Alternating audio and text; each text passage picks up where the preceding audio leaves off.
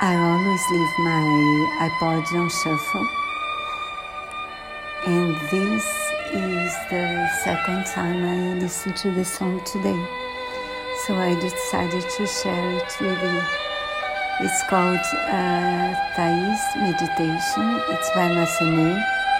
And this version, which is my favorite, is uh, with um, the conductor Von Karajan.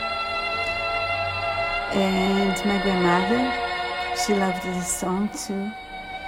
And she had this habit of going every afternoon to her living room.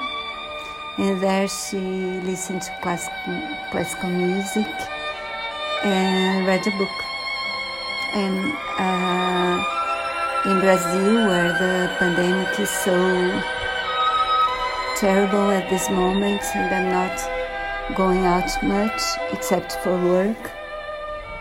I'm doing the same. But I leave my iPod on shuffle, as I told you, and so I listen to many kinds of music, not only classical music. But this song is for her. I hope you enjoy it too.